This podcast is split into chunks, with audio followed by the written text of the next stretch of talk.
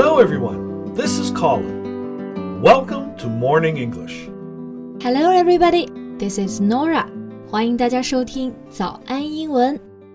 哎，Colin，我发现你最近发朋友圈啊，照片都变多了，而且拍的都很好看。Actually, uh, I got a new camera recently, and I'm just learning how to use it. Uh, so, you know, like every day, I will walk around the neighborhood and, uh, you know, take a few photos. 啊，难怪你最近每天都会带着照相机来公司。 Yep. I just love snapping those moments in life. 嗯哼，snap 就是抓拍啊，这种方式比我们摆拍会要更加自然和真实。不过我记得最近我在网上看到过一群孩子，他们抓拍生活的照片，It's really impressive. Photos taken by children? Yeah. What is it about? 那这些孩子们呢，他们都有一个特点啊， 他们都生于红灯区，本来呢都要被迫从事这个行业的，但是却因为有一个摄影梦，生活呢就发生了很大的不一样。然后他们拍的照片就有一种厌世感，但又保留了孩子的纯真。Oh, I think I know what you're talking about. Isn't it a documentary? 嗯哼，Yeah，、Um, it's named uh, uh, Born into Brothels. 是的，brothel 意思就是妓院。Born into Brothel 是一个纪录片，它拿了奥斯卡的最佳纪录片。然后里面很多的画面啊，就是这群孩子们自己拍出来的。Yeah, I've watched this documentary.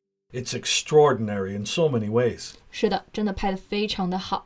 那今天呢，我们就是来通过这个纪录片来和大家聊一聊摄影以及梦想。在节目的开始，给大家送一个福利，今天给大家限量送出十个我们早安英文王牌会员课程的七天免费体验权限，两千多节早安英文会员课程以及每天一场的中外教直播课，通通可以无限畅听。体验链接放在我们本期节目的 show notes 里面了，请大家自行领取，先到先得。那这个纪录片的拍摄者名字叫做 Zana Brisky。其实最开始呢，他只是想拍摄印度最有名的红灯区的生活。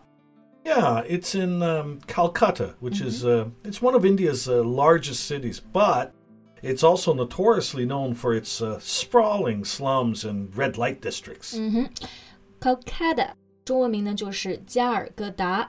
那这个城市一方面是一个政要中心，但是同时也以 slum 贫民区和 red light districts 红灯区而臭名昭着。 Right. She wants to film the life of prostitutes, but it's very difficult due to the laws and restrictions. Also, you know, people there don't trust them. 是的，是的。那当时拍摄的人们其实都对他敌意非常大，但这个摄影师发现，在红灯区还有很多的小孩，而且他们都对摄影很感兴趣。So she was thinking about why not teaching photography to the children and let them show the world they see. And that's how they started the documentary. Well, I have to say that the resulting photographs really show the children's innate talent in photography. 嗯哼，innate 意思就是天生的，innate talent 意思就是天赋了。我记得啊印象很深刻的就是这些孩子们手里面拿着相机啊，感觉他们的眼神里面是发散着光芒的。里面有个小女孩就说到过，When I have the camera in my hand, it tickles my hand, and I must take a photo right away. Yeah. And they indeed have their own vision and composition in the photos taken. 是的，composition 意思就是构图啊，the arrangement of people or objects in a painting or photograph。那我个人其实对摄影并不是特别了解，构图是不是对照片特别重要呀？ Oh, absolutely. 嗯哼， Composition is a key aspect of good work in any art. Any aspiring artist ought to give the composition of his work a lot of attention. 嗯哼，那这里面就有一个孩子啊，当时在纪录片里面就会一直给自己的构图进行讲解，讲的还头头是道。 Yeah. Through their lens, you will find a parade of moments, some joyful, some sad, and some will stay with you and sear into your mind. 是的，嗯，其实因为他们的生活在红灯区嘛，所以很多的照片 你会发现挺令人悲伤的。They stay with you，让你记住，然后还会 sear into your mind，就是闹进你的脑海里面。 Exactly. Like what you said before, they possess a, a world weariness because of the environment they grew up in. But they're kids too. They're charming and radiant. 是的，是的，weariness 这个词呢，其实就是 wear 穿的名词形式。那这个时候呢，意思就是疲倦。 A world weariness 这个词呢，就是我们前面也提到过的厌世感，就是这些孩子们虽然会有一种非常不可思议的 world weariness，但是他们又同时有着孩子们的天真，so they're charming and radiant. Yeah. I think photography must certainly lighten up their life. There was basically no hope for some of them in the past. With, without any help, their Mhm. futures are doomed and dismal. 嗯哼，dismal 意思就是阴沉啊、凄凉的。Their futures are doomed and dismal，也就是说，他们的未来注定是非常的悲惨啊。 I remember one scene very clearly. A little girl was asked by one prostitute, When are you going to join the line? And another prostitute answered, Soon. 嗯，prostitute 意思就是妓女。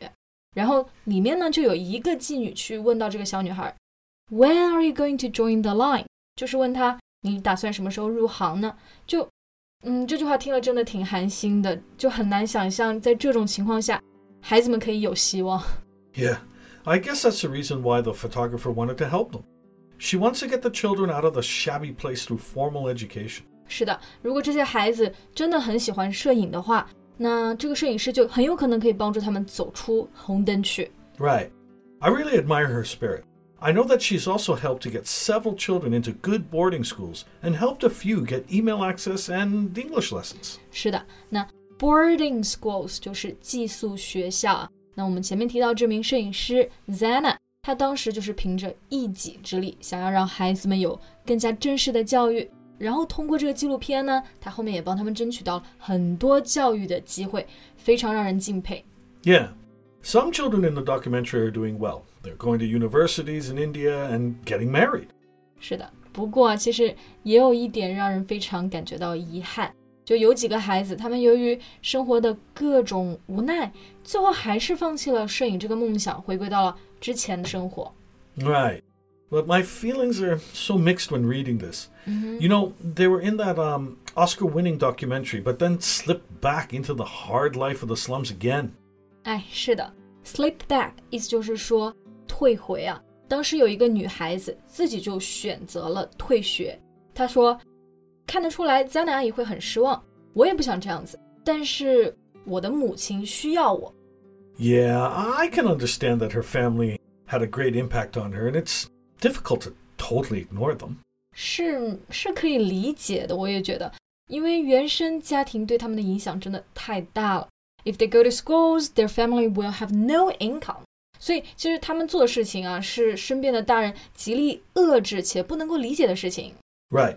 It takes courage to fight against the world you live in. 不过我记得里面有一个小孩说的一句话，真的让我很感同身受。他说到：“You really have to put up with a lot if you want to do something well。”就是说，你真的想要真正做好这件事情，是需要忍耐很多的。 Exactly. I know there was also a boy who was already showing proficiency at photography in the documentary, And he has maintained that trajectory. 是的，里面其实就有另外一个男孩啊，他的轨迹就不太一样。那我们说到这个轨迹，它的这个单词就是 trajectory。